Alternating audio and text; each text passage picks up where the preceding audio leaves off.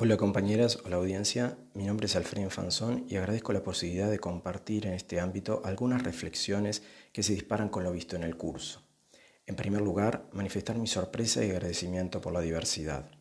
La diversidad de experiencias y trayectorias de todos y todos los integrantes de este grupo, que en primera instancia podría verse como una dificultad para lograr una producción única, pero que rápidamente se demostró sería una fortaleza ya que la diversidad de aportes, cuando es recibida con la adecuada curiosidad y capacidad de sorprenderse y aprender, vale decir con humildad, se constituye en un motor de realizaciones.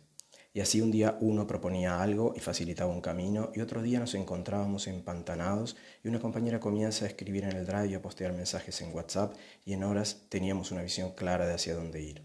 El equipo se convierte entonces en un crisol donde se funden las miradas y las habilidades, y surge un producto nuevo, único y diferente que no es de nadie y es de todos, pero ni siquiera del equipo, porque también es de los docentes, de los invitados al curso, del resto de los compañeros y compañeras con los que compartimos las sobremesas de los martes. Por otro lado, también mi sorpresa por la diversidad de dispositivos alternativos en salud mental, por la diversidad de mediadores, siendo que el campo de la mediación es relativamente joven,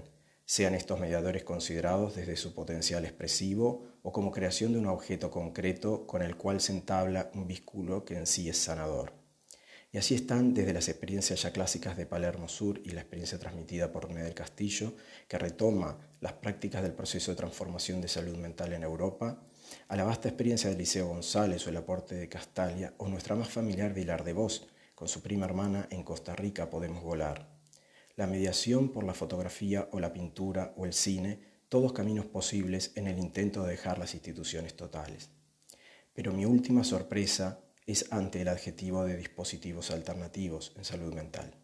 ¿Cuánto tiempo deberá pasar para que prácticas comunitarias y ecológicas en salud mental sean vistas como la norma y no el camino alternativo?